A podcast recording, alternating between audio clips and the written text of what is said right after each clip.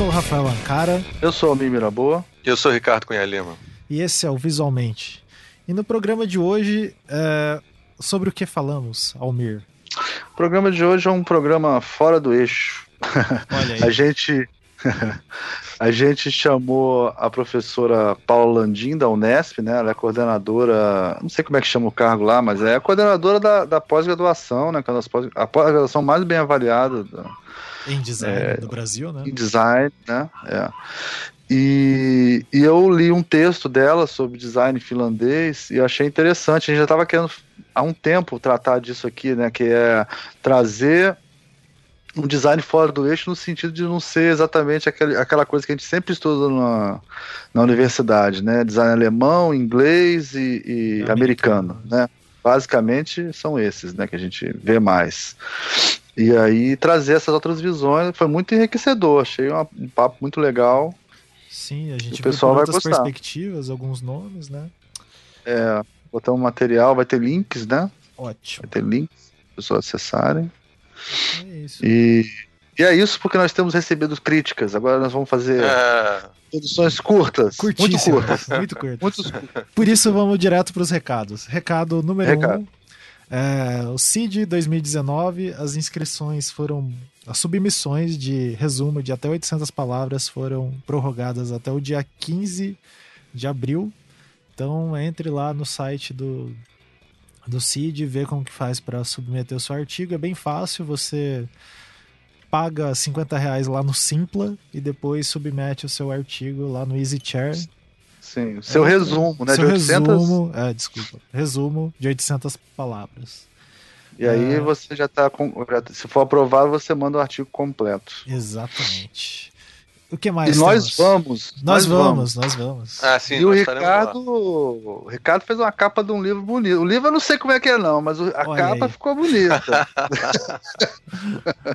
o Daniel o Portugal. Livro eu vou ler, ainda vou ler, vamos ver. Vamos ver. O nosso amigo Daniel, nosso amigo e colega Daniel Portugal fez um livro chamado As Bestas Dentro de Nós.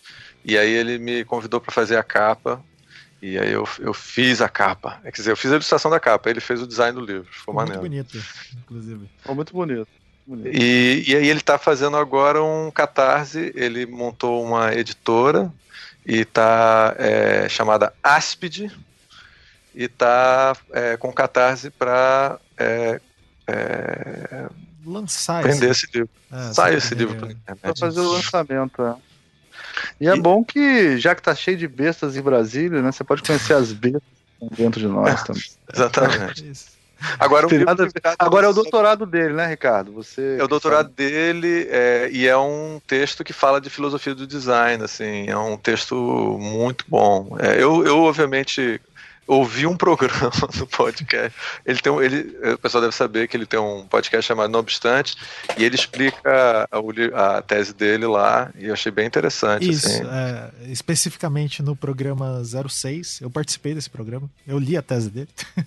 Ah, é, E daí o Daniel vai colocar essa questão das bestas, enfim, qualquer coisa que eu fale vai dar um spoiler do livro, assim, né? Mas é, tem dois programas, o Não Obstante 06 e o Não Obstante 36, que eles vão comentar sobre esse tema, né? Então eu acho muito interessante vocês ouvirem lá. É... E, pô, contribuam aí para esse livro sair. É, Compre o livro, tem, né? tem a partir de, de 20 reais, gente. Não tem Isso, desculpa. Exato. É, de 20 a, quem, a 3,500. E quem, quem for mais abonado consegue é. uma aquarela do Beccari, as aquarelas Sim. gigantescas que dá para você tirar uma parede da sua casa e botar é, Eu acho que a aquarela até já vendeu, mas tem que olhar Sim. lá. É, é. Mas se você um... pagar o mais alto, o, o Daniel sobe com você o, o corcovado, escala o corcovado com você nas costas, amarrado numa cadeira. Como que é o nome da, da galera que faz isso no Nepal mesmo? É... Eu sei o que é, esqueci o nome, mas é isso. É um escalador, cara. Duvido, não. não, o pior é, que é capaz o Daniel conseguir. Se a pessoa apesar de ter uns 40 quilos, ele consegue. Muito bom.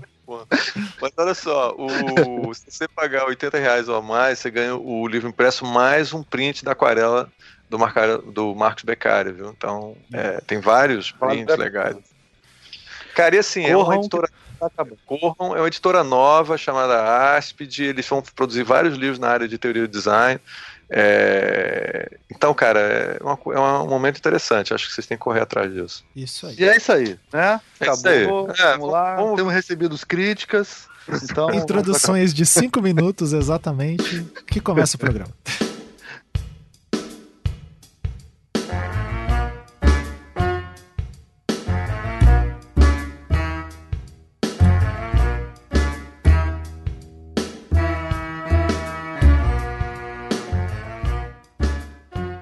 Bom, então, começando mais um visualmente, é, é, tá aqui eu, o Rafael, depois de sei lá quantos anos não participo desse programa.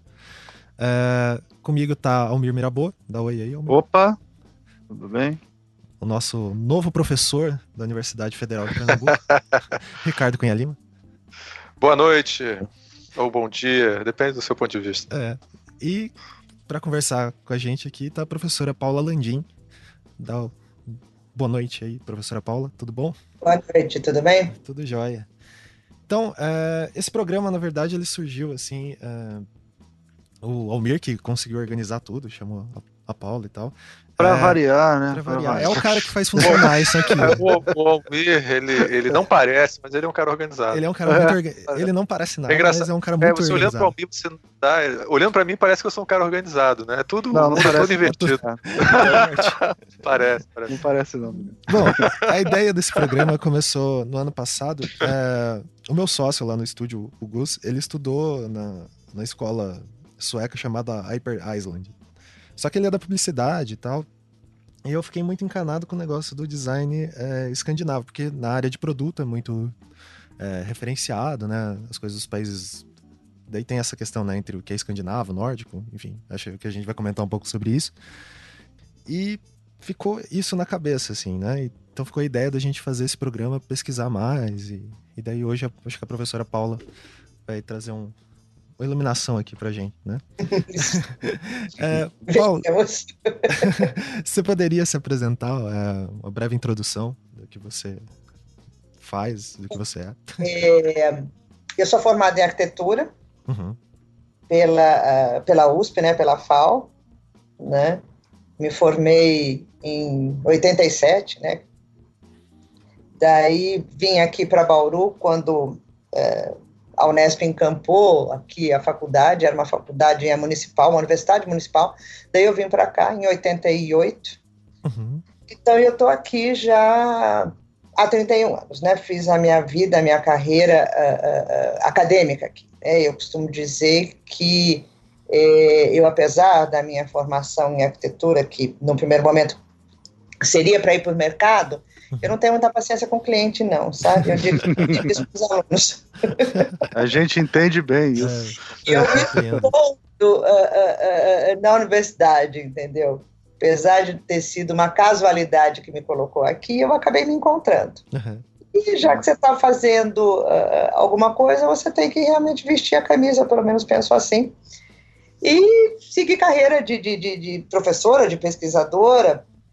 Então, fiz que era o caminho natural das coisas. Né? Hoje em dia isso está uh, um pouco diferente, né? mudou um pouco uh, a questão de contratação, mas enfim, isso é uma, não vem ao caso no momento.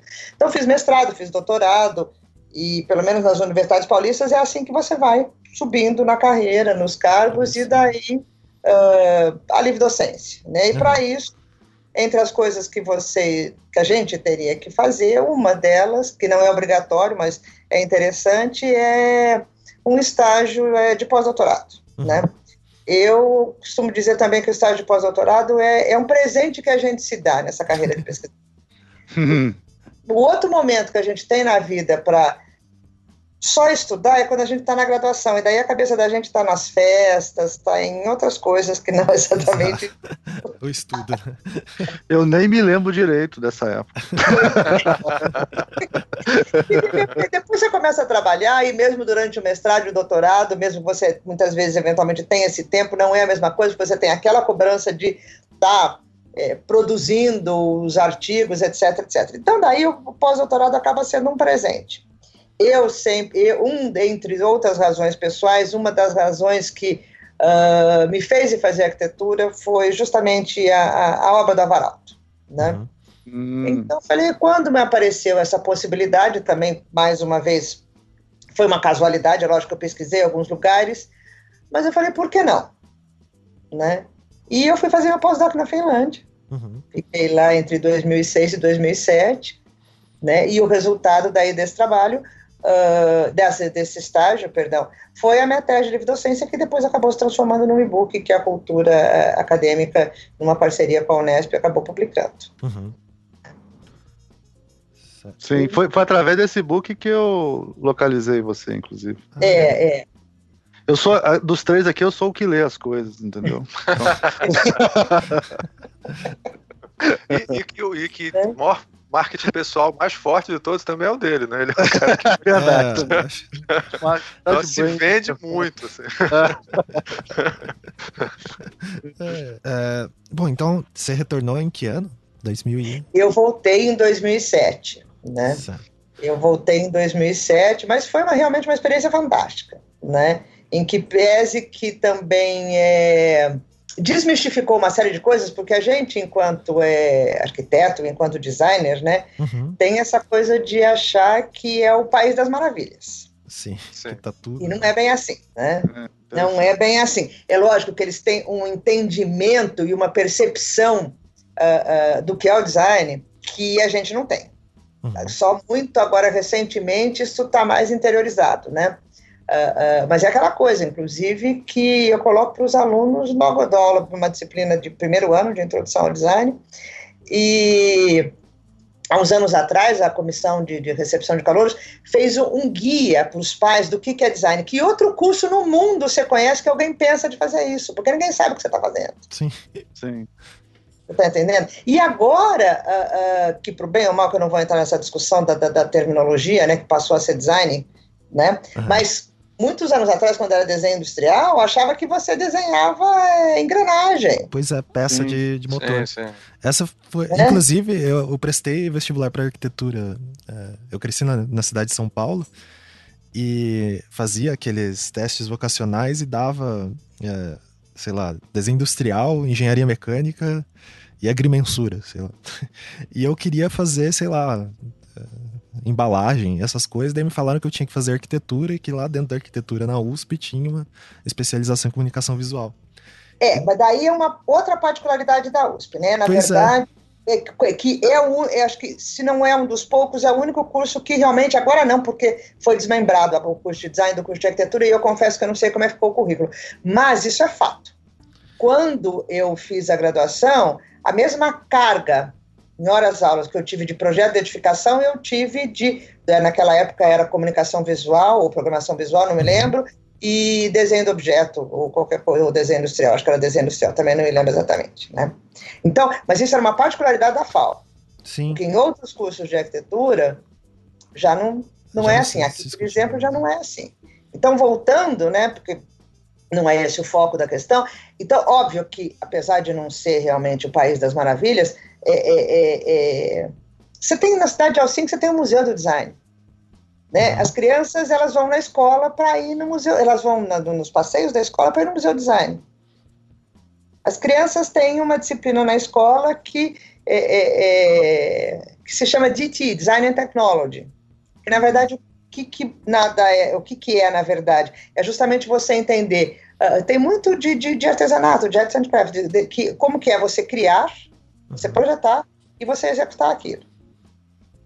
Então, uh, os bancos da, da, estação de metrô foram projetos é, é, dos alunos da universidade, uh, o aparelho no, nos bondes, nos ônibus que lê o teu cartão é, é, é, magnético, enfim, seja lá o que for, com os passes também, algumas é, experiências com a, a, Nokia e assim por diante. Então é lógico que é um outro entendimento. Uhum. Mas por outro lado também é um país pequeno, uma única universidade que forma um número restrito de profissionais, né? Então essa questão do que a gente acha muito legal, a gente que tem um conhecimento uh, acadêmico, teórico, na falta de termo melhor, do que deveria ser o design, acha que essa questão da uniformidade, do entendimento, etc., é ótimo. Uh, as pessoas mais novas não veem desse jeito. Uhum. queriam que a coisa fosse realmente mais variada, né? Essa coisa do design escandinavo, clean, despojado, não sei o que, não sei o que, sem apelo, que a gente valoriza. Pra mas eu digo também, quando eu digo a gente, é uma elite pensante. Sim. Sim. É, isso né? é bem interessante, refletir nesse momento, né? De que é uma. De como que essa estética, né? Ela tá, tá associada a um certo valor quase. Né, é, elitista mesmo, né? De uma certa maneira. Agora, de qualquer forma, é questão de você criar uma cultura visual, isso ser popularizado, né? Quer dizer, é, no momento que você vai na IKEA, aquelas coisas estão lá. E aquelas são aquelas coisas que estão nos livros. Né? Uhum. No momento que você pega, por exemplo, a, a, a, a louça cotidiano, que é a Anne Alto, né, as peças de vidro que ela fez é para o dia a dia, isso já na década de 20 e 30, né, que é a primeira esposa do, do Avaralto, você encontra é, no free shop no aeroporto, você encontra na loja do museu, mas você encontra no supermercado para comprar. Então, isso cria uma cultura visual, você se familiariza com aquilo. Não é uma coisa que vai te causar estranhamento. Por quê? Porque você está vendo o copo no supermercado, porque você está vendo, como eu disse, o banco do, do, do, da estação de metrô na estação de metrô, na catraca do ônibus e assim por diante. Então, você é visualmente acostumado com aquele repertório. Uhum. O que, que acontece pra gente aqui? De repente tem essa visão que é um negócio que é elitista, que é diferente. Não é acessível, né? né? Não é acessível, quando não é, na verdade, não necessariamente. Uhum. Né? Agora, que uh, tem uma questão que é de mercado, que é complicado também, que, mas isso está no mundo inteiro, e que lá, pelo menos na, na, na, na época que eu estava lá, era um problema que eles tinham, era justamente essa invasão por parte dos produtos chineses, de modo geral e nas mais variadas dimensões, de objetos menores até peças de mobiliário e assim por diante. Uhum. E não só os objetos em si, que muitas vezes a gente sabe fazem um processo de engenharia reversa. Na hora que eles começavam, e tinha alguns, um número significativo, de estudantes indo para lá e estudar, uhum. para se formar na área, daí é que a coisa fica mais complicada ainda.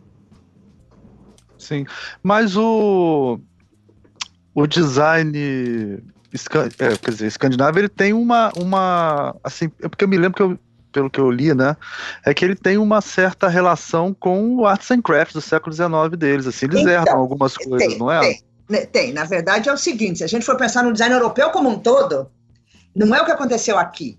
Aqui o que, que aconteceu? O design veio pronto, tá? já como um design industrial, pretendia-se que fosse um design industrial dentro do plano do Juscelino. Sim. E achava que acontecia. Você funda a IEG, OBA, então todas aquelas indústrias, todas aquelas multinacionais vão pegar essa meninada que se formou e vão trabalhar. Mentira, porque elas já vinham de fora com os seus projetos prontos. Então não é o que vai acontecer. Sim. É diferente do que acontece na Europa, que realmente a maioria, para não dizer a totalidade é, é, das escolas de, de, de, de, design, nasceram dentro dos liceus de artes e ofício. Então, essa coisa do fazer associado ao criar, né, que é, na verdade, o modelo pedagógico que depois vai chegar, inclusive, aqui. Por que, que toda escola de design é, é tem os laboratórios? Uhum.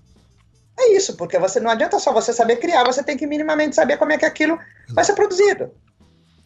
Sim. Agora, isso é uma herança uh, uh, uh, didático-pedagógica que é europeia. Então, não é só lá. A própria Bauhaus, ela nasce dentro de, de, de do liceu lá da, da Deutsche Eckband, né, do Liceu de Arte de Ofício de Eymar, que era um projeto do, do, do Mutésios. Né? Então, isso faz toda a diferença enquanto o pensamento. Enquanto isso identidade também, né? Identidade do, do país, né? Você não acha? Ah, sim, ah, sim. Isso é. Eu, na verdade, quando. É, eu não gosto de generalizar, porque a experiência que eu tenho não é exatamente com design escandinavo, né? Uhum. Apesar de ter é, ido até a Suécia em dois momentos, no momento para visitar uma feira de imobiliário e num outro momento é, é, como turista, então na verdade eu acho que isso é, acaba não contando, tá? Então eu gosto de, de é, fazer esse parênteses porque depois também ainda pode é, interpretar de uma maneira errada. Mas de qualquer maneira, é, o que eu percebo em relação ao design finlandês é que essa coisa do menos é mais hum. para eles funciona muito bem. Por quê? Porque aquilo está na cultura. Sim. Uhum. Porque ele, é, é, é um país que, uh, primeira posição geográfica, que você também, uma situação inóspita, Sim. Tá? então que você se acostuma a viver com menos. Depois todas as guerras por quais passaram, pertenciam à Suécia, depois foram arquiducado da, da, da, da, da Rússia, eles só realmente se tornaram um país independente em 1917, gente. É muito que recente, coisa. né? É. Eles têm 100 anos. Então, quer dizer, essa coisa, uh, quando o moderno chega na década de 20, ele chega para quê? Para mostrar que é uma linguagem de um, é nova de um país novo. Então, isso tudo está muito ligado. Sim. É diferente. A constituir a, a, ideia, né? O ideário do país está tá ligado a essa época, né? Está ligado a essa época, tá, então não tem como. Então, essa questão da aceitação passa muito por isso. Por que, que a gente não consegue isso? Porque isso não é, é não flui naturalmente para a gente, né? A gente sempre acha que falta um detalhezinho a mais, uma corzinha a mais. Quando eu digo a gente, é as pessoas de mundo geral, né? Sim, sim. É, é. Né? Então, não é exatamente. Então, eu acho que isso faz muita diferença. Para você, para que uma coisa seja aceita, aquilo tem que fazer parte da cultura daquele povo. Verdade. É, não é só simplesmente colocar. Tem né? alguns nichos, né? Sim.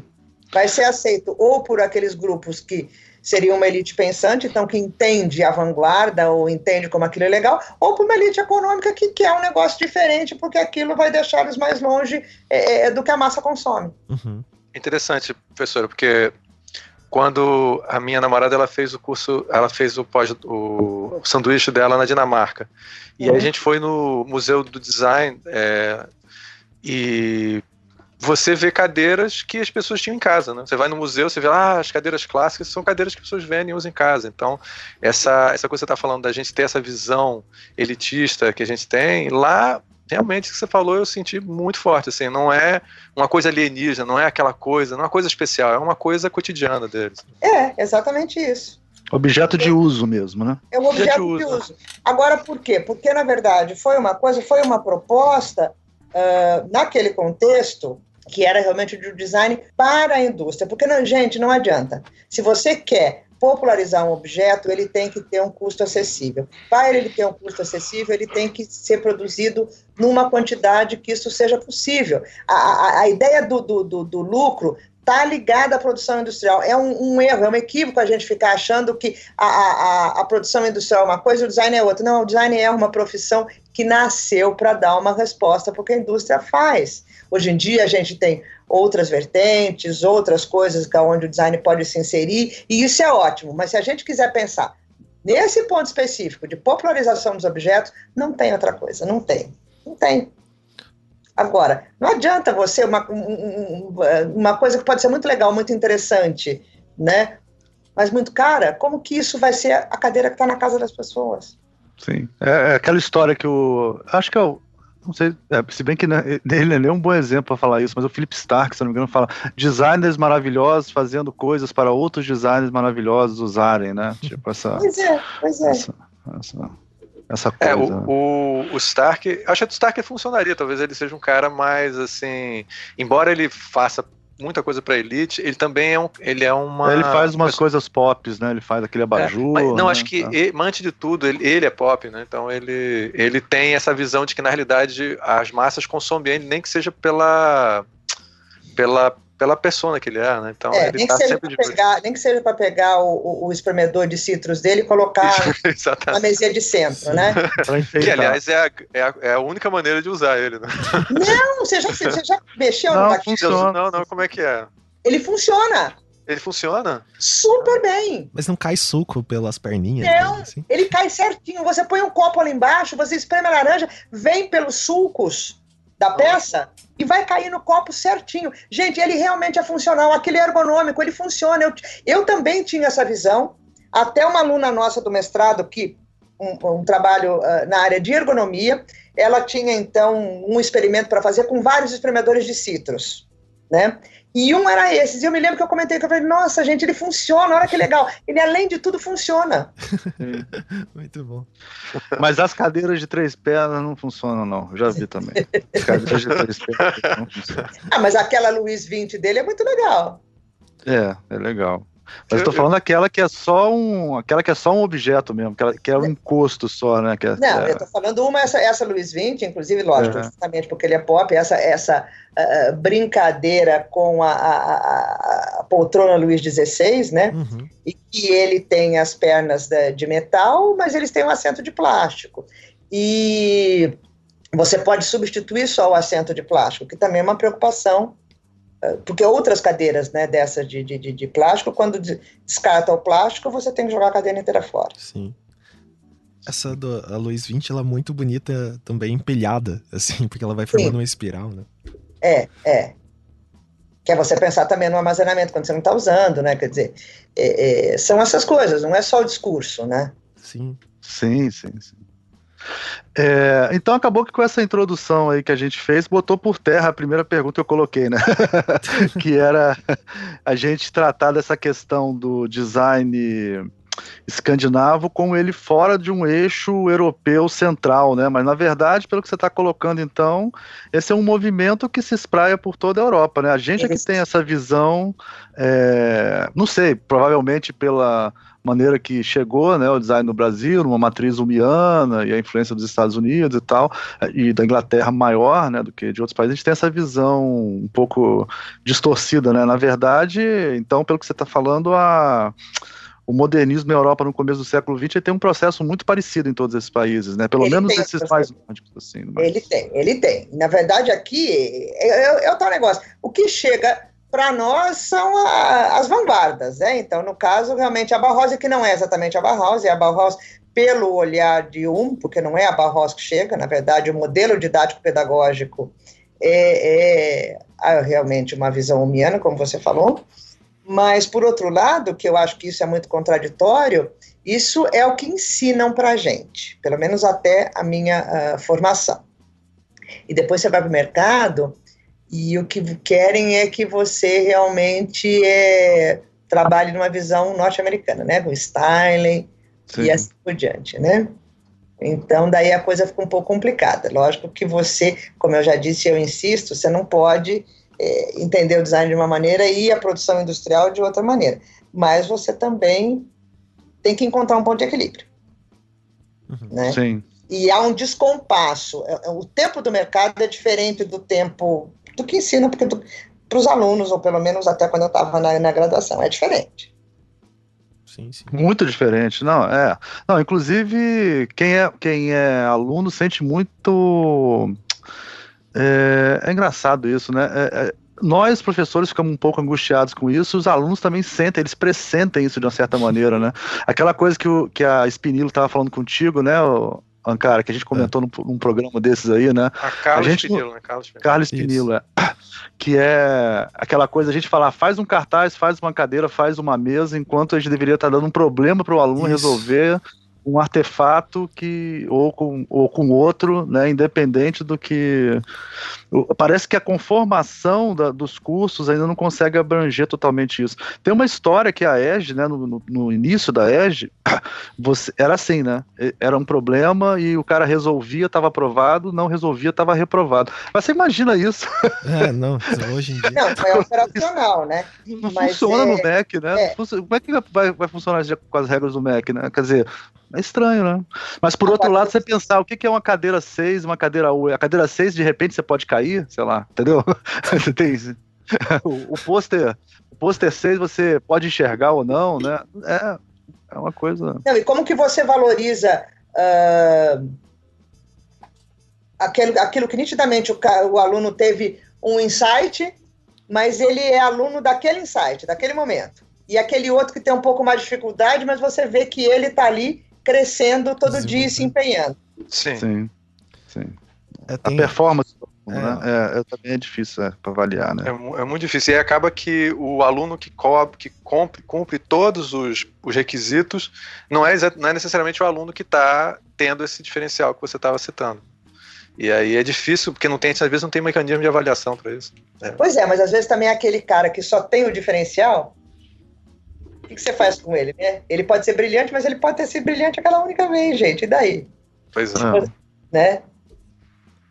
É. É, eu acho interessante o problema de que a gente nunca está. Esse é um tema tão interessante, vamos passar por mas assim, é, a gente não tem como a universidade estar em 100% em sintonia com o mercado. Ela é como se ela não. tivesse é, alguns passos. O mercado está sempre inovando de uma maneira, às vezes, louca, né, e completamente aleatória e indo para frente. Então, às vezes, o que a gente está falando não está totalmente em sintonia com o que está acontecendo. Então, você procurar solo problemas, às vezes, pode preparar melhor a pessoa do que ficar só nas questões Eu também técnicas. acho. Eu acho que, na verdade, você tem que uh, ensinar eles a pensar.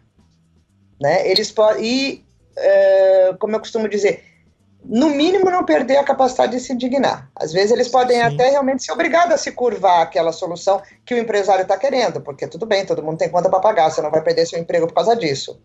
Mas, assim, tudo bem, eu vou fazer isso, mas isso não é o adequado. Eu sei que isso não é o adequado, mas é o que tem para hoje.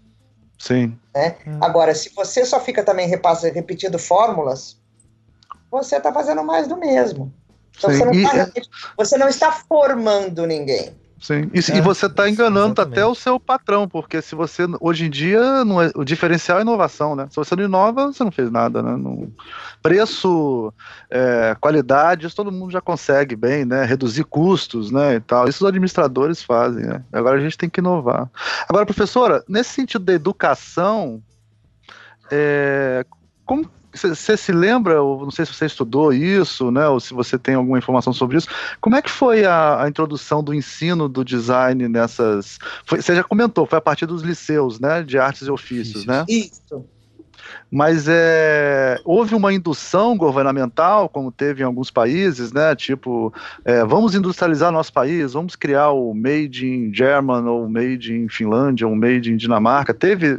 Você se lembra, se você Olha, viu alguma coisa? O, o, que acontece é o seguinte: a, a, a, tinha uma, uma, School of Arts and Crafts, né, que eram os antigos liceus, é, é naquele modelo didático pedagógico do Mores, e é uhum. onde nasce realmente a a escola de design é, finlandesa, né, da, da, da, Universidade de Arte e Design é, da Finla, é, de Helsinki, aonde eu fiz o estágio pós-doc e que hoje em dia, na verdade, olha que legal, acabou se unindo com uma escola de negócios, né, que é a Auto University. Uhum. Legal. Né? Então, para você ver é, é, o entendimento disso. Agora, o que, que acontece? Uh, até uh, o término da Segunda Guerra, né, a Finlândia era um país basicamente agrícola, com uma parcela significativa da população uh, uh, analfabeta, né? É um país que, na verdade, se a gente for pensar geograficamente é, e até, enfim, politicamente, deveria ter se, unido à antiga União Soviética, na verdade, ela luta as suas guerras dentro da própria uh, Segunda Guerra, né, a Guerra do Inverno, para quê? Para se manter alinhada a é o que a gente poderia chamar naquela época do bloco democrático. Né? Então, o design e o design industrial surge nesse momento como uma possibilidade, sim, vamos isso sim, vamos industrializar o país e vamos colocar o país no mapa. Certo. Uhum. Através do design. Tá? Não que você não tivesse nomes já é, é, é, trabalhando nessa modernidade, como eu já, já falei para vocês, que é o caso do, do, do próprio Varalto, quando ele constrói o sanatório lá de Palmio, uh, isso já na década, ainda na década de 20, aonde inclusive a maioria dos móveis dele são desenhados originariamente para eles, e aonde até hoje tem a fábrica que são produzidas é, é, é as peças dele, uhum. né? Então, mas o que acontece é isso. O que, que acontece com a, a, já na década de 50, que é quando o design finlandês passa a ser conhecido assim como uh, são os anos dourados, né, do, do, é, do, do design.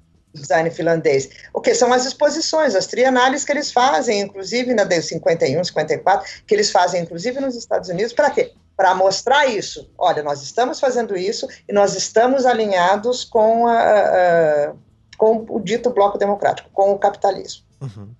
É essa mensagem. É uma época, inclusive, que estes designers tinham, usando uma metáfora norte-americana, o mesmo status dos astronautas nos Estados Unidos. Interessante. Eram os heróis nacionais. Uhum. Né? Eram realmente os heróis nacionais nesse sentido. Agora, dentro daquela também uh, uh, uh, visão daquele designer que, não, se você como um mortal, você fica aí que eu sei o que é melhor para você. Aquele certo. estereótipo do designer moderno. Sim. Sim. Detentor né? da, da solução. E daí... Da solução, exatamente. Né? Essa coisa de é, entender o que, que o cliente quer, sabe, é meio, sabe, não tem registro. Uhum. Sim. Né? Soluções únicas, né, em gerais, a partir Exatamente, soluções dele. únicas, independente do contexto, independente das características culturais. Agora, veja bem, isso é fácil num país pequeno com pouca variedade. Uhum. Sim. É, cê, cê, eu, eu, de vez em quando eu vejo essas séries no Netflix, né? Que, que são na, na Escandinávia em geral, Suécia, Helsinki, Finlândia e tal, não tem nem árvore lá, cara. Porra, não tem nada. não tem árvore, cara. Tem uma hora que eles mostram, assim, sei lá, o serial killer leva a mulher pra uma cabana, assim, sabe? Aí você vê, assim, até a floresta é esparsa, assim, quer dizer, eles devem, tem que economizar madeira mesmo, né? Vai fazer o quê? importar madeira? É, mas é, é, realmente, mas acontece que no caso da Finlândia, por exemplo, 80% do território nacional ainda tem vegetação. Ah, hum. que legal. É, a característica né? e, e praticamente. Também eles não gastam, né, professor? Eles gastam um pouquinho a madeira, né? Aí preservam. Pois é.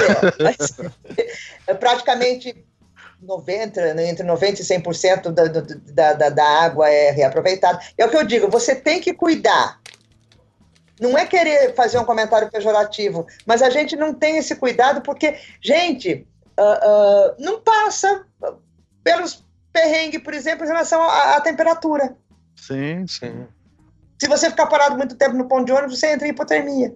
Sim, sim sem dúvida. Isso daí, o, uma coisa você morre. Ah. Eu, quando eu tive lá, eu, a consciência de que eu podia morrer de frio era, era na Dinamarca era total. Assim, você ficava o tempo assim, bem, se eu perder minha chave, eu, a vida foi, eu vivi uma vida boa, entendeu? Caramba. a, a, a, tela do, do, do celular congelava. Nossa senhora. É. É, são outros problemas, né? Até o pensamento projetual do, dos dispositivos, né? Tipo, ah, um... não pode falhar, né, cara? É, um aquecedor a, a maçaneta não pode falhar. É, Exatamente, é, não pode falhar, não pode falhar. A vedação da janela tem que ser perfeita, né? Aconteceu uma coisa engraçada que dentro do ônibus passava um, tinha um videozinho que passava, e aí passava uma cena de pessoas correndo na praia. Você tinha vontade de chorar de emoção quando você via aquilo. Nossa, paraíso! Pessoas correndo na praia. Deve ser maravilhoso isso. Nossa, porque você tão frio assim, é, é inóspito pra caramba. Assim. É. É, mas eu acho que isso é interessante, como a professora estava falando, né? Como que isso vai construindo, né? O, quase que o essa. Acho que a gente pode dizer como se fosse imaginário, assim, né, das pessoas. E daí, é, esses objetos, eles são mais é, frios, será que usar esse termo cabe, assim? Não, eu não. Eu, eu, eu, talvez a gente possa entender dessa maneira, porque, novamente, insisto, não é. Aquilo não está regado na nossa cultura. Sim, é, é muito distante, né? Entendeu? Então a gente valoriza ou como uma coisa exótica diferente, uhum. tá? Ou como uh, quando a gente tem um entendimento, sabe? É como, é como você, é, nós que estamos aqui conversando, quer dizer, nós, é, nós, somos nós fomos ensinados a valorizar isso. É que nem quando você aprende uma outra, um outro idioma.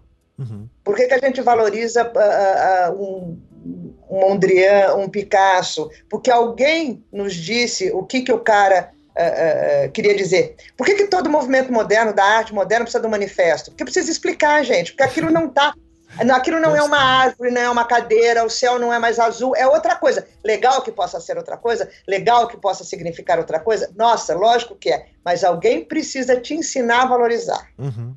Aquilo não é natural. Precisa, Exatamente, não é natural. Você é capaz, agora, você pega, por exemplo, uh, uh, um quadro uh, acadêmico, você, sem nenhum entendimento, você consegue perceber se o cara tinha uma técnica melhor ou pior. Mas você ali, você enxerga a mulher, o cachorro, a árvore, o rio, a flor, seja lá o que for. E você vai valorizar o quê? A técnica. Sim. Por que que sabe? Pô, Pollock, meu filho faz isso. Sim. Sim. Né? É, o, o, o, o Zizek tem um exemplo ótimo disso. Ele fala assim: quando o Zidane faz um gol, daquele que ele pega a bola de primeira, o cara lança uma bola de 50 metros, ele chuta e de lado, assim, faz um voleio, acerta no ângulo, qualquer pessoa sabe como é difícil fazer aquilo. Né? Agora, é muito difícil explicar para alguém como, é, como foi difícil chegar à conclusão que a luz se comporta como onda e partícula. Né? Então você tem que se aprofundar mais. Essas, essas coisas naturais que a gente é, reconhece o virtuosismo assim com facilidade, né?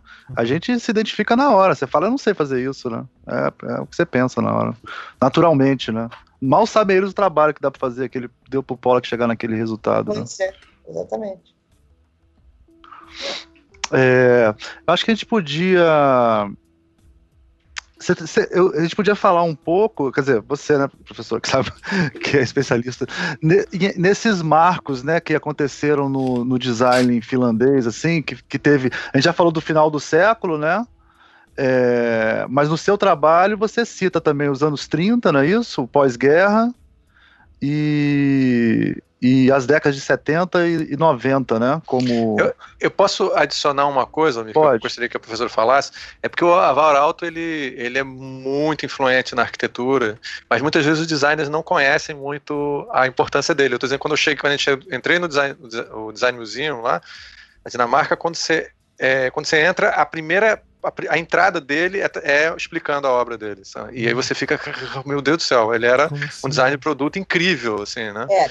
E aí você talvez falar um pouco de, mais sobre ele para os nossos ouvintes conhecerem um pouco dele também, junto, claro, com o que o, o professor Almir sugeriu aí. Olha, a, o marco na carreira uh, do Avaralto, né, foi quando ele ganha a concorrência para construir o Sanatório de Palma, né? Daí ali ele vai ter a oportunidade de colocar no sanatório tudo em termos de, de, de arquitetura e tudo que ele já conhecia, inclusive do moderno, uh, via Bauhaus. Nós estamos falando de um sanatório de 1926, hum. né? Então, é, gente, ele coloca um elevador. Nossa.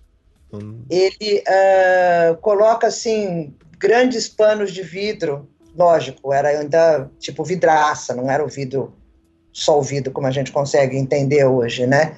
Uh, mas é uma característica do modernismo, né? Que é, ah. é, sim, mas também no caso de um sanatório, para justamente para você tirar partido dessa questão da luz, para recuperação. E ali ele tem a oportunidade de realmente de desenhar tudo, é, a arquitetura, as luminárias, aquele carrinho de chá que a gente está acostumado a ver na, na, nas fotos, etc. A primeira vez que ele foi usado foi justamente para levar chá para os doentes. Uhum. As preguiçadeiras é, é, dele, uh, as primeiras eram justamente para quê? Para os doentes é, poderem é, tomar sol. Hum. Né? Agora, é lógico, é dentro daquela uh, uh, lógica racional do moderno. Né? Ele tinha uma série de, de braço, de poltrona, digamos assim, né? de tipo de pé de banquinho, tipos de acabamento que você podia ir fazendo né? Com a madeira, com o couro trançado, com braço, sem braço. É uma grande, uma grande uma análise de combinatória. Todos eles faziam isso. Uhum. Sim. É quase como se fosse uma. Eles fazem um vocabulário e uma gramática, né? E aí vão brincando com aquilo, é. né? É bem comum fazer isso na época. É. Daí Até a metodologia do Gibbon Zip tem isso, né? É. E daí ele vai para Helsinki, né? Que é a, a, capital, daí lá realmente já, já é um outro momento na década de 30 onde ele se consagra, né? Mas ele já tinha é, coisas feitas, né? Lá o sanatório, é, na cidade onde ele... É, é, Iurva, é, não, Iurva é outra coisa, é Iváscala. Agora já me fugiu um pouco, né? Mas enfim, são as cidades onde ele trabalha antes, que também tem muita coisa dele, uhum. Né? Então, na verdade, é isso. E, e ele vai realmente daí, é, depois dessa, depois que ele vai para o Helsinki, depois que ele vai para a capital, ele consegue é, é, daí realmente se consagrar. Sim. Né?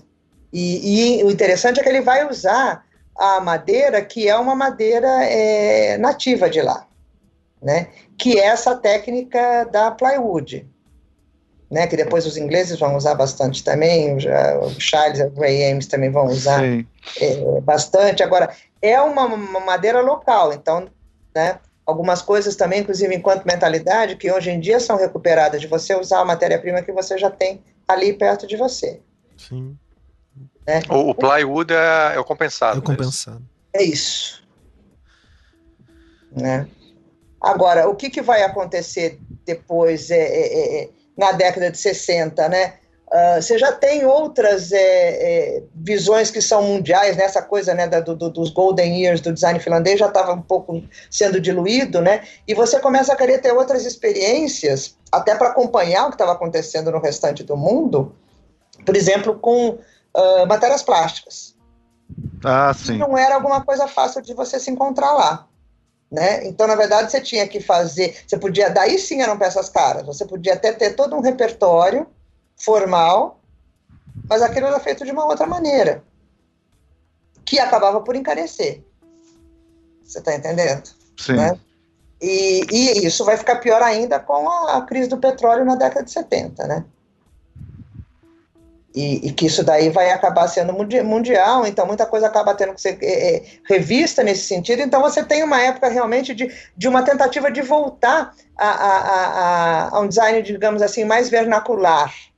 Sim. Mais realmente de uma época uh, uh, anterior, eventualmente, até a própria independência do país. Só que é interessante verificar que mesmo essas experiências, até porque essa questão uh, do despojado, do limpo, do tudo muito simples, é uma coisa que está é, tá arraigada culturalmente, as peças acabam saindo assim também. Você não encontra nada extremamente é, trabalhado, rebuscado. Parece que essa ideia do moderno já nasce, do moderno enquanto essência, não enquanto uma escola. Certo. Então teve uma decadência, né? Porque em, nos anos 50 teve uma Olimpíada, né, em Helsinki, uhum. né? Sim. E devia ser o auge econômico deles, eu imagino, né? Que eles não iam conseguir propor. Se bem que depois da Segunda Guerra Mundial ninguém estava no auge, só os Estados Unidos. Pois é, pois é. é. é. E, e, nos anos 60 eles começaram a ter a, até a entrar em crise, né? Um entrar pouco... em crise, então eles tiveram algumas peças, é até daí sim, reconhecidas em salões, etc, etc. Mas essa coisa uh, que tinha sido logo no pós-guerra de que realmente você era uma coisa que, tudo bem, era moderno para essas exposições, para essas trienais, para se expor em Nova York, etc, etc, mas também era conceitualmente moderno, sabe? Para aquela. Porque veja bem, um país que era uh, uh, agrícola e eles resolvem se reinventar através da indústria, as cidades também se reinventam. Sim. Então você precisa dar moradia para essas pessoas. Então você vai construir como? Você vai construir dentro de uma arquitetura moderna, você vai mobiliar como? Dentro de um mobiliário moderno. Isso ajuda na cultura visual. Então, aquela, aquele modelo de cozinha que você via, por exemplo, uh, numa exposição, também era o que aquilo que a dona de casa comum operária estava acostumada, entende? Sim. Então, isso vai, novamente, facilitando esse entendimento. Só que quando você tem um outro é, é, momento, quando isso começa a decair, que você tem que acompanhar o que está sendo feito no, no, mundo, e o mundo na década de 60, ele é todo com essas formas é, orgânicas e plásticas, etc., eles não têm condição de acompanhar. Por quê? Por uma questão de matéria-prima. Eles até tentam, com coisas muito interessantes, tá? mas é, é, é, talvez, é, novamente, só quando eles retomam um pouco é, é essa coisa uh, uh, do que é natural deles, que é a cadeira Polaris. O que, que é Sim. a cadeira Polaris? É a cadeira que é mais copiada no mundo até hoje, que é aquela cadeira de plástico, uma banal. Sim. Você está entendendo? Então, e é aquele conceito de alguma coisa que é prática, despojada, é fácil de empilhar, de guardar, assim como a Fintech, que ela, na verdade não era esse o nome dela, que vai, na verdade, para uma exposição em Nova York uh, da década de 50 também acaba recebendo esse nome justamente por causa disso, porque representava o quê? Essa ideia do que era bom, bonito e barato. Sim. Então quer dizer que o pós-modernismo bateu lá e voltou, né? Ah, bateu lá e voltou. e no meu entendimento, ainda bem. Isso é bom. Ah, Saiu da Itália correndo, falou, vou lá, e pá, bateu, não dá aqui, não dá não. o, inclusive é engraçado que eu tava aqui olhando as imagens da, da Olimpíada de Helsinki, né, cara? Aí tá, o cartaz é Olimpíada de, ver, de Verão, né? É, lógico, gente. É Olimpíada de Verão. Deve ser a Olimpíada de, a Olimpíada de Verão mais fria. Porque a gente não consegue acompanhar, a gente não, não é, não, não né? Vai ser as Olimpíadas de Inverno, que são extremamente importantes. Sim. Sim. Que deve ter tido várias lá, né? A gente tá falando só de, da de verão que teve em 52, né? Pois é. é. Interessante, cara. E essa de 52 é bem modernista mesmo, né? Tudo é bem é. modernista. Os selos, tudo é bem modernista. As moedas e, e tal.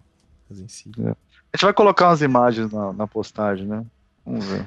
Professor, você falou que, a, a, que eles, de uma certa maneira, eles procuram, para fazer o modernismo deles, procuram um pouco raízes é, coisas mais, um estilo talvez mais antigo, ou coisas que eram feitas mais antigo, talvez eles teriam. Porque eu me lembro que uma vez até a gente estava dando uma. Eu, eu, a gente tem uma palestra sobre história do design lá na, no IED, e aí você mencionou, né, a importância que foi o artesanato para o modernismo italiano, né? Sim, mas eu, é. eu, acho que o finlandês também, eles têm uma faca que, que serviu de símbolo, não foi? Sim, sim, tem. Faca tem. polca, o nome é, assim. Talvez um pouco, essa, como, é, como é que tem essa relação deles com o artesanato, assim? Porque Olha, o, moderno sempre parece ter medo do artesanato. Né? É, na verdade, é o seguinte: é, é, a, eu não sei, no, acho que 1890, se eu não me engano, naquela, na época daquelas grandes feiras mundiais, não, 1909, estou fazendo confusão. Uh, é a primeira vez que vai ter um pavilhão da Finlândia separado, porque eles eram um arquiducado da, da, da, da Rússia, né? Então vai ter um pavilhão da Finlândia separado da Rússia. Era a época do que eles chamavam uh, do romantismo nacional. Veja bem, essa época do, do, do, romantismo, enquanto, de um modo geral, como um movimento uh, uh, nacionalista, isso hum. acontece em outros países da Europa. Então, o que, que eles vão buscar para representar esse eh, eh, romantismo nacional? Eles vão buscar coisas de uma época que eles não pertenciam nem à Rússia e nem à Suécia. Então, é muito lá atrás, é muito ancestral. Hum. Muito particular. São os ursos, são as facas, são os pinheiros. Uhum. Por outro lado, é muito alegórico. E eles percebem que se eles quiserem, daí, pouco mais para frente, em 17, se colocar como um país livre, eles vão ter que buscar uma linguagem que era a linguagem de vanguarda na época. No caso, hum. moderno. Sim. Né? Mas Agora, é, então eles, eles, eles misturam então a, essa, essa, essa necessidade de identidade nacional com essas metáforas é, antigas e com a ideia de progresso. É tudo, é, tô certo isso? Você juntar esse isso. monte de coisa. É. Né? Se você pega, uh, por exemplo, a obra do, do Saridan, do Saridan pai. Uhum. Sim. Uh, ele é todo dentro do romantismo nacional. Hum. Né? Certo mas já tem ele mesmo, quando ele constrói a, a estação central na, na, na, cidade de Helsinki, ele já dá, já começa a dar um encaminhamento justamente para é, essas questões é, do moderno, né?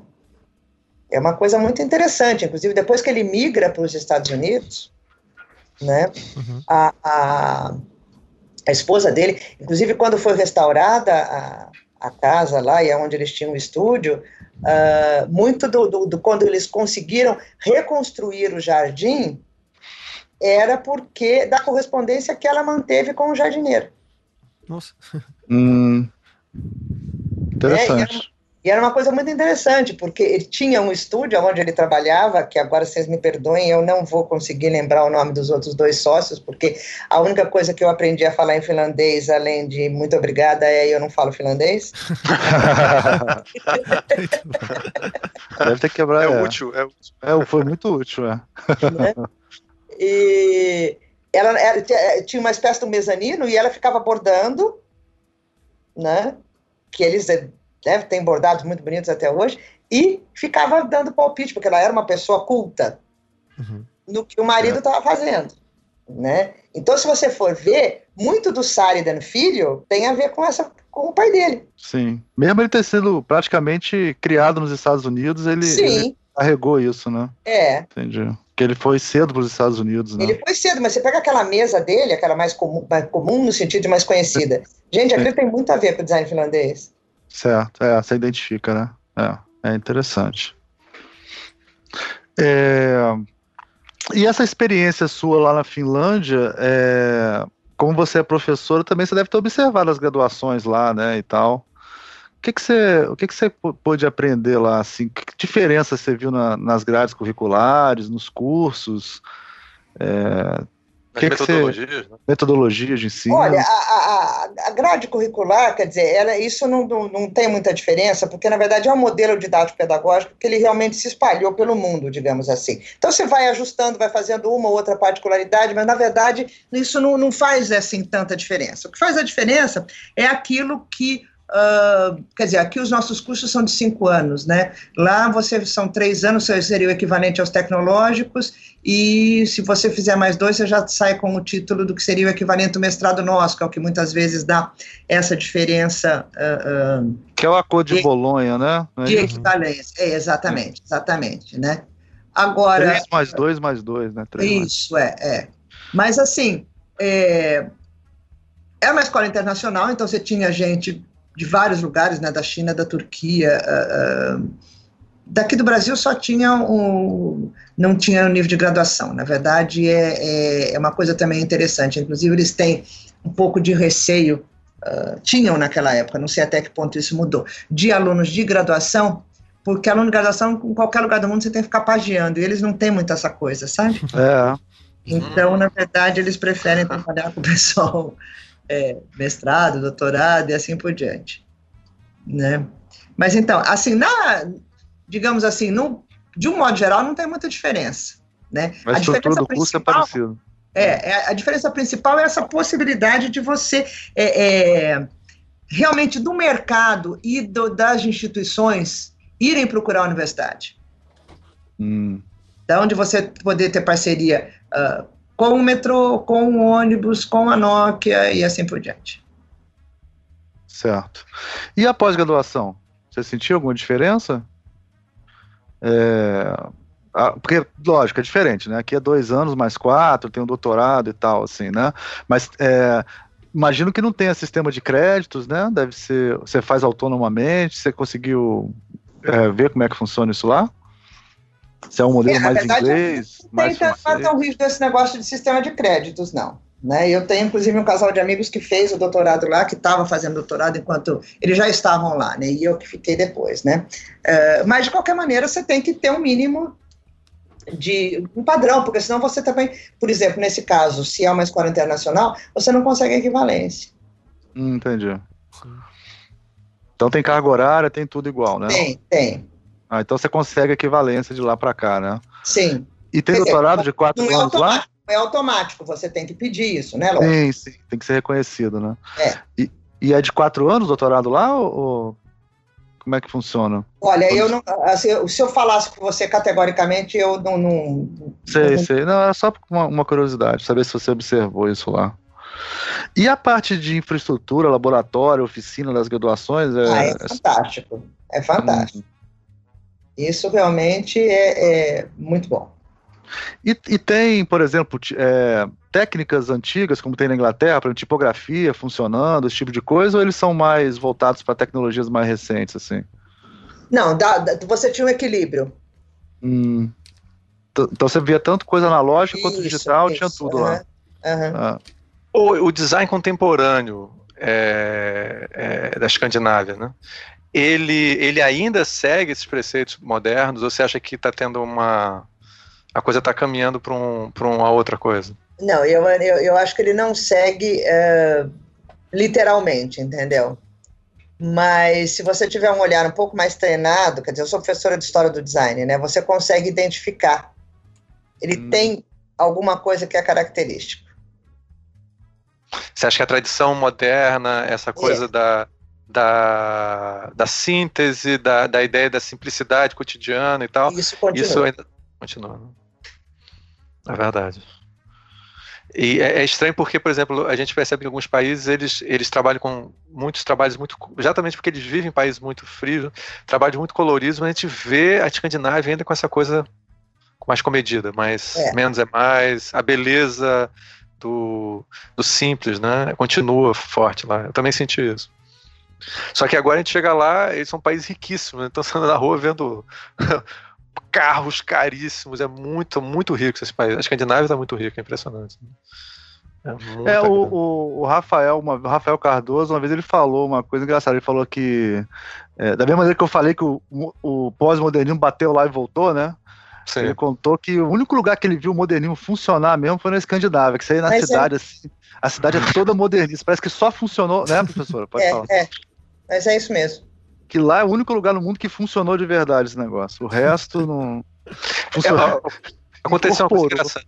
é muito interessante. É, a professora Paula vai provavelmente identificar isso. Eu tava na Dinamarca, aí você vai lá, você sente assim que, sabe, tiraram a cereja do bolo, dos bolos, sabe como é que é? Assim, tipo, a cereja do bolo é muito especial, não tem aquela coisa do exagero, né? Aí a é. gente foi ali para Hamburgo, que é, não é nem um lugar, nem nenhuma cidade super central da Alemanha, cheio de publicidade. E, que assim comparado com a gente não é, é super comedido também. Mas a Alemanha é mais é mais é mais assim capitalista mais as coisas são mais assim a publicidade chama mais atenção as coisas são mais coloridas do que isso é verdade. Tanto que se é uma coisa que uh, fica muito a desejar em relação ao design de produtos são realmente as peças gráficas. Se você entra num supermercado uh, na Finlândia você quer chorar com as embalagens. É mesmo? Né? Nossa. Não sei como é que tá agora, mas eu colecionei umas tantas que, pelo amor de Deus. É engraçado assim, isso. Como que um país que desenhou o, o, o colar da Leia, entendeu? Sim. Sim.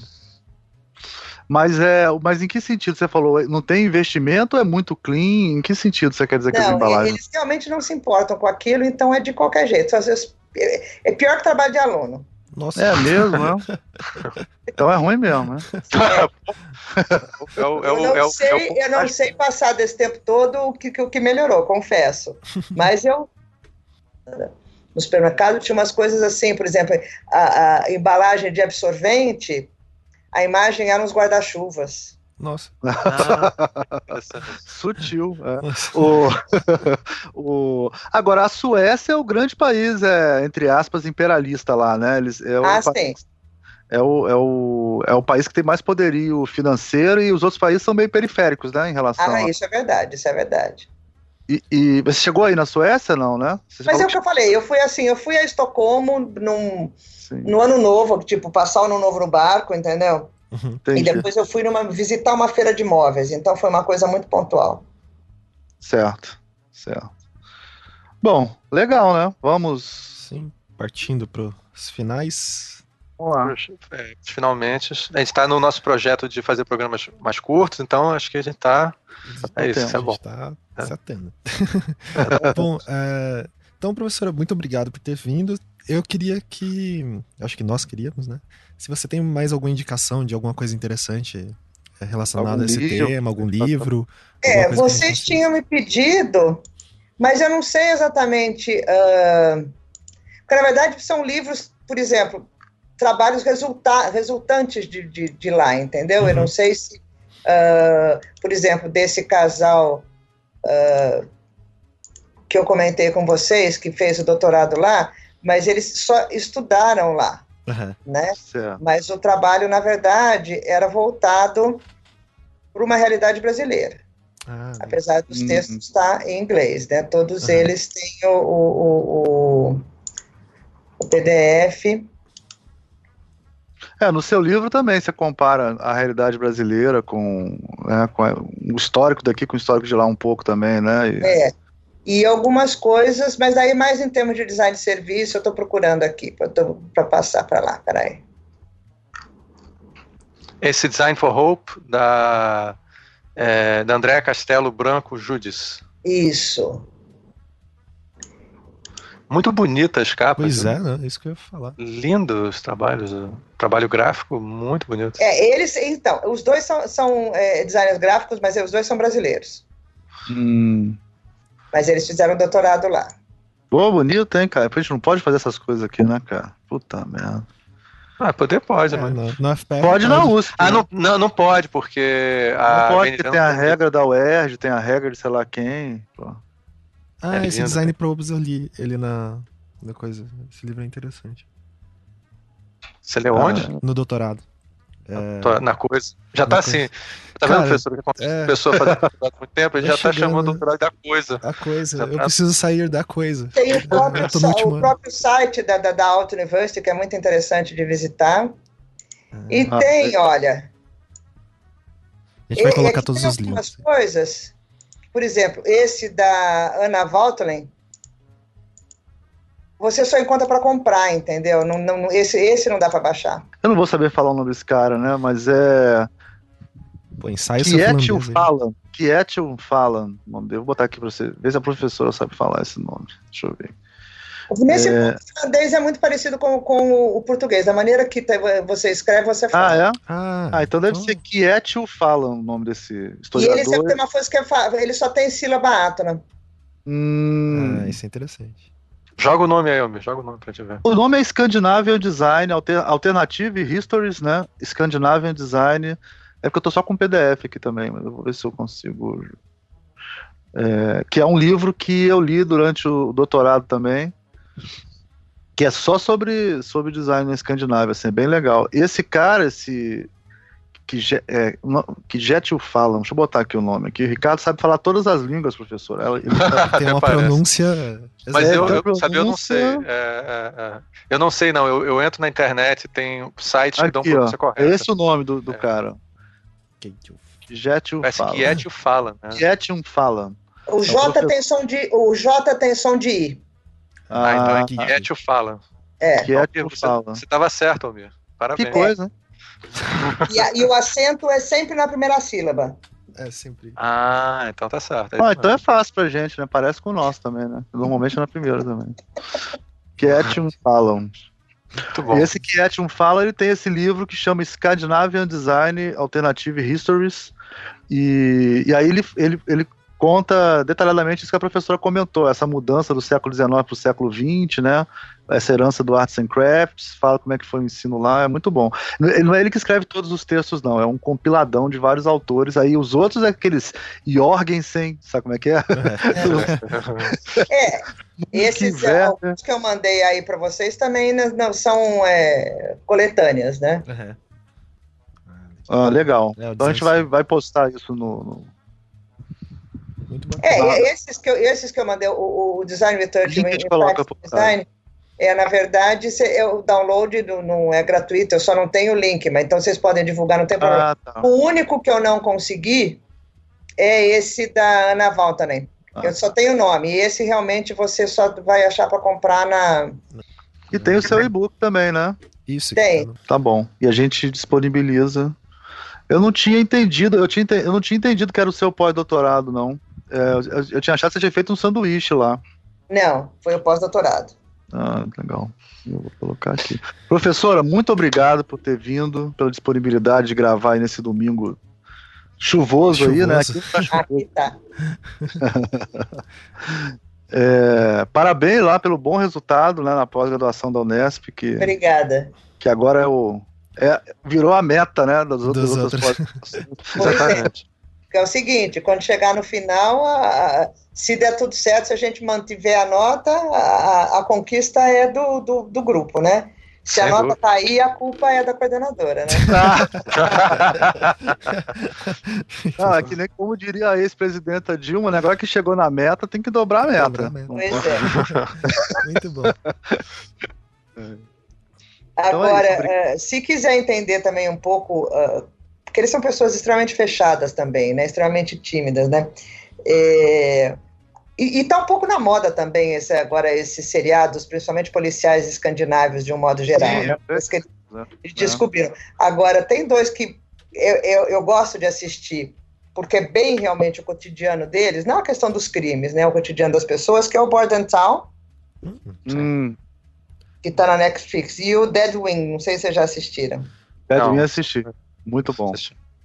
Pode Dental vocês nunca viram? Não. Esse Pode. Dead Win você vê, cara, que os caras não conversam entre si, né? É um negócio. É, Às vezes tem cenas cara. longas, assim, no carro, assim, ninguém fala nada, cara. Assim, e deve ser como eles são mesmo, assim, muito engraçado, cara. Muito. muito é, pessoal, tem uma coisa interessante que é, a, é, é quando a gente, eu como a, a, a Cris estava morando na Dinamarca, a gente começou a ouvir podcast explicando como é que é a vida lá. E parece que ele, se você combina uma coisa, você pode combinar uma coisa daqui a dois meses. Aí você diz, ah, vamos se encontrar e tal para tomar um chopp, e a pessoa pode marcar daqui a dois meses, ele vai lá e tá tudo certo. Se você não, se você esquecer, ele vai achar estranhíssimo, assim, porque eles têm uma relação completamente diferente com as outras pessoas, assim, muito mais é, não sei como é que usar o termo, é porque é estranho, né, pra gente, assim.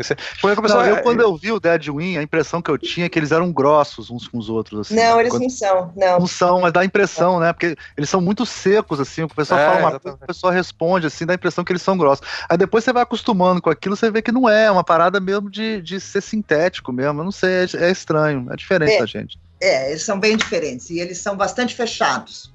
Eu acho que a coisa é essa, né? Uhum. Então, esse negócio de você cumprimentar o motorista do ônibus que você toma o ônibus todo dia, isso não existe. É, né? Eu vi também que tinha uma coisa que se você chegar e elogiar muito, eles estranham, às vezes. Ah, você tá super. Você tá se vestindo tão bem. Eu falei assim, eu tô bem vestido, não precisa, tá entendendo? Por que eu preciso ficar falando sobre isso? É, na verdade, é estranho. Só, Agora, Agora esse Dead... Você pode ter certeza, ou é americano ou tá bêbado. Entendi. Nessa série Dead Win, essa série vale até a pena de gravar um programa sobre ela, cara, se você assistisse, ela é muito boa. Tem uma, é uma detetive mulher, né? Você assistiu, né, professora toda já, né? Sim. Não vou dar spoiler não, né? Não. Ela vai investigar um crime que tem a ver com, com uma nova tecnologia que vai gerar energia para o mundo e tal, né? Esse negócio todo, assim. E ela morava na, em Berlim, eu acho, né? Ela casou com um cara e foi morar com, em Berlim, o cara morreu, ela voltou pra, pra morar em Helsinki, né?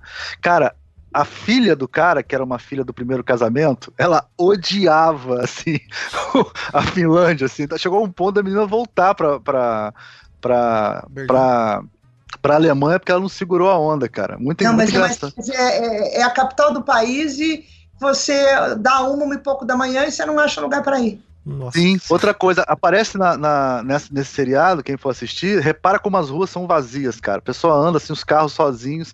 E a mulher, que é a principal do, do, da história lá, a protagonista, ela é a prova de frio, cara, porque ela, ela, ela tem um cabelão solto assim, mas ela anda com um casaco aberto, assim, nevando, tá nevando o tempo todo, né? E ela andando na neve com o casaco aberto. Eu falei, cara, essa mulher, tipo, o, a, a, o, a lagoa assim, totalmente congelada, sabe? A mulher ela andando de boa, assim, eu, qualquer pessoa estaria morrendo e ela andando no meio da Não, se acostuma, assim. se acostuma. Eu tava fazendo 9 graus na primavera, eu achava ótimo, porque daí eu podia sair só de calça e camisa de manga comprida. Nossa. Caramba. Tava quente, né? Tava, tava muito agradável. Você não precisava assim, assim. Sim, casaco. Nossa. Botar casaco. dois casacos, né? Que o padrão é dois casacos, é muito doideiro. Essa estratégia cebola de se vestir, né? Exatamente. É. Então é isso. Então acho que é isso. Então vamos dar o tradicional tchau do visualmente aí. Vamos é, essa tradição. Dá um, é. dá um tchau e. Com todo mundo então, falando tchau. Vai entrar a musiquinha, né? Isso. Tá bom. Então, tchau, tchau. tchau. tchau. tchau. tchau.